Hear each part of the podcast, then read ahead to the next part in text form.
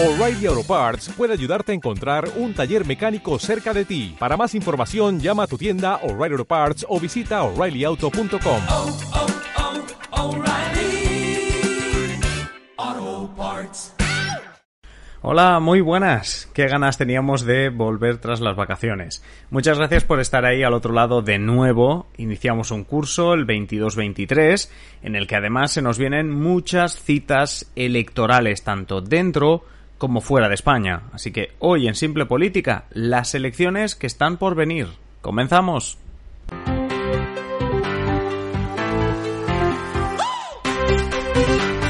Os habla Adrián Caballero y esto es Simple Política, el podcast que trata de simplificar y traducir todos esos conceptos, estrategias y temas de la política que nos gustaría entender mejor. Primer episodio de la temporada y echaremos un vistazo a todo lo que nos espera esta temporada en cuanto a las elecciones. Lo que nos gusta hacer seguimiento de unas elecciones aquí en Simple Política y esta temporada por supuesto lo vamos a seguir haciendo. Esta temporada además empezaremos en Italia, pero tendremos muchas más citas electorales, también en España. Eso sí, antes de ponernos con ello, un mensajito que quizá os interesa. Esta temporada queremos que tú, que estás al otro lado, seas más que un oyente de Simple Política. Queremos conocer tu opinión sobre los temas de los episodios, que nos envíes tus dudas y recomendaciones, así como que nos sugieras posibles temas. Además, cada 15 días dedicamos el viernes a la comunidad, dando respuesta a todo lo que nos preguntéis y comentéis. Precisamente para comentar y contactar tenemos varias vías. Lo puedes hacer a través de la caja de comentarios si nos escuchas en iVoox o YouTube. Puedes enviarnos un mensaje en nuestro Twitter o Instagram o puedes directamente contactarnos a través de simplepolitica.com barra contactar.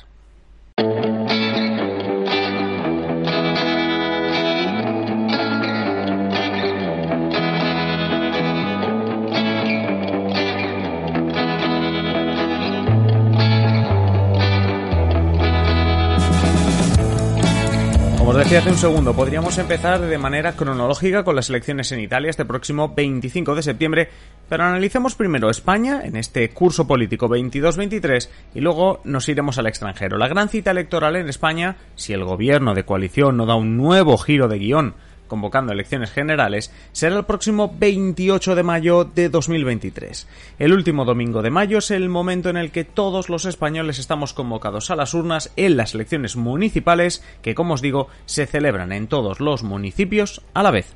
Además, en varias comunidades autónomas se celebran ese mismo día las elecciones autonómicas. Por ejemplo, la Comunidad de Madrid, la región de Murcia, la Comunidad Valenciana o Aragón centrarán la atención en la parte de las elecciones autonómicas. Por diferentes motivos, además. Por un lado, será interesante ver cómo encara Isabel Díaz Ayuso la campaña en Madrid con una versión del Partido Popular más próxima a Vox que crea algo de incomodidad en la dirección general de Núñez Feijóo. Por el otro, Murcia será interesante porque en la región hubo ese conato de moción de censura que acabó precisamente con la convocatoria de elecciones anticipadas por parte de Ayuso en Madrid.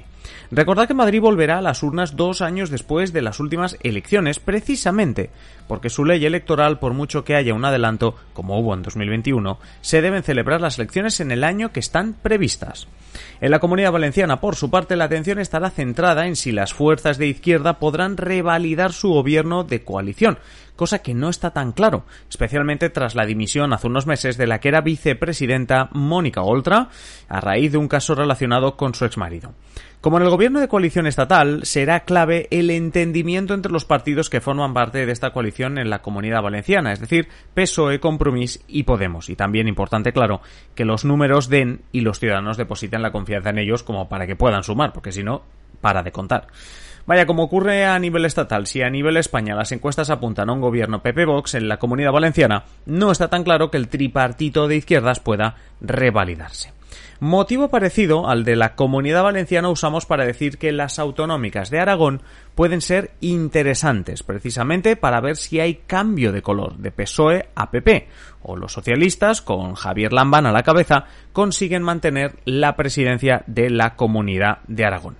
Como os decía al inicio, si no hay sorpresa en ninguna comunidad autónoma o a nivel nacional, esta cita, la del 28 de mayo de 2023, que con los ritmos que lleva la política ahora mismo se nos queda muy lejos, bueno, pero en principio debería ser la única a lo grande, ¿no? Aquí en España en cuanto a cita electoral en este curso político, como decimos, 22-23. Pero ¿qué más tenemos en el menú estos meses? Pues empecemos con el 25 de septiembre, nada, aquí a la vuelta de la esquina, ya que en Italia tenemos elecciones generales. Elecciones muy importantes, porque la gran favorita es la neofascista Giorgia Meloni, que con su Fratelli d'Italia está en primera fuerza en las encuestas. Por cierto, de Meloni y su Fratelli, así como de Salvini y la Lega, hablaremos el jueves en el episodio de Docuteca, donde os recomendaremos un libro para los que queráis llegar a ese 25 de septiembre bien preparados y casi casi como expertos de la política italiana. Con estas elecciones iniciamos un otoño más que interesante a nivel de elecciones por el mundo. En octubre, sin ir más lejos, también tenemos elecciones en Letonia y Bosnia. El 2 de octubre, ojo porque también es cita súper importante en Brasil, con elecciones presidenciales y parlamentarias. Llevamos ya días viendo incluso debates electorales en ese enfrentamiento entre Jair Bolsonaro, Lula da Silva. Ahí está la duda, si Brasil dirá adiós a Jair Bolsonaro a la extrema derecha, si Lula da Silva volverá a ser presidente de Brasil. Esto todavía está por ver, pero como decimos, 2 de octubre la cita en Brasil. De ahí saltaríamos al 8 de noviembre, el gran martes de la política en Estados Unidos con las elecciones midterm, las elecciones de medio mandato, en las que la Cámara de Representantes y el Senado podrían cambiar de mayoría, podrían cambiar de color mayoritario, lo que podría ser todo un reto para la segunda mitad de mandato de un Joe Biden que sufre, la verdad, que está sufriendo los últimos meses en sus niveles de aprobación y que ve cómo la amenaza de Trump y sobre todo sus acólitos, es decir, del trumpismo, es cada vez más real. Y por supuesto, la seguiremos con detalle porque puede marcar no solo la segunda mitad del mandato de Joe Biden, sino también dos dudas muy importantes. Si Joe Biden realmente, tal y como están afirmando, se presentará en 2024, pero sobre todo también si lo hará Donald Trump.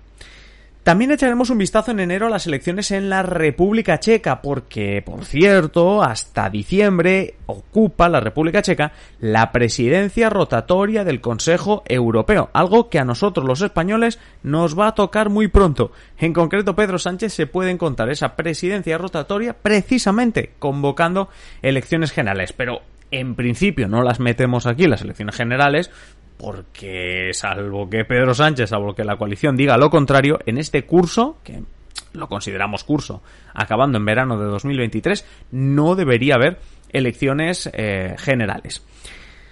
Entonces, ¿qué es lo que más tenemos a nivel, a nivel mundial? Pues también a finales de abril, Paraguay, un saludo a todos los que nos escucháis desde allí, Paraguay celebra elecciones a finales de abril, así que nuestra comunidad paraguaya, que sé que sois unos cuantos, podéis comentar este episodio con vuestro feeling de cara a esas elecciones y, ayudarnos a los que entendemos menos de la política del país, pues a conocer los favoritos, a conocer un poco el contexto, etcétera. Por supuesto, lo seguiremos de cerca y cuando se acerque el momento, pues también le dedicaremos un espacio.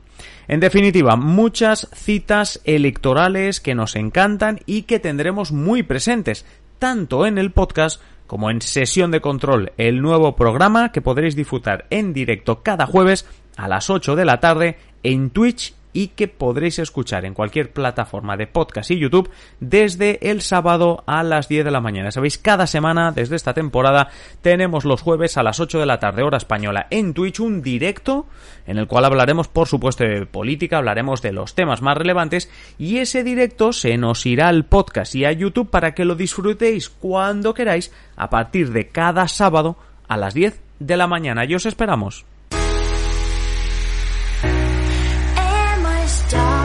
Y hasta aquí el episodio de hoy. No te olvides de decir lo que piensas en comentarios o en simplepolitica.com barra contactar. Ya sabes que cada 15 días esta temporada hacemos episodio con vuestros comentarios y dudas, el viernes de la comunidad, como lo queremos llamar. Muchas gracias por estar al otro lado, por tu follow en cualquiera de las plataformas, en redes sociales, recordad que hemos abierto Instagram también, y por vuestras valoraciones de 5 estrellas en Apple Podcast y Spotify. No olvides que Simple Política no sería posible sin los mecenas. Si tú, como ellos, quieres disfrutar de interesantísimas más ventajas, además de apoyar este proyecto, visita patreon.com barra simple política. Yo me despido ya, nos puedes escuchar en el próximo episodio y hasta entonces un saludo.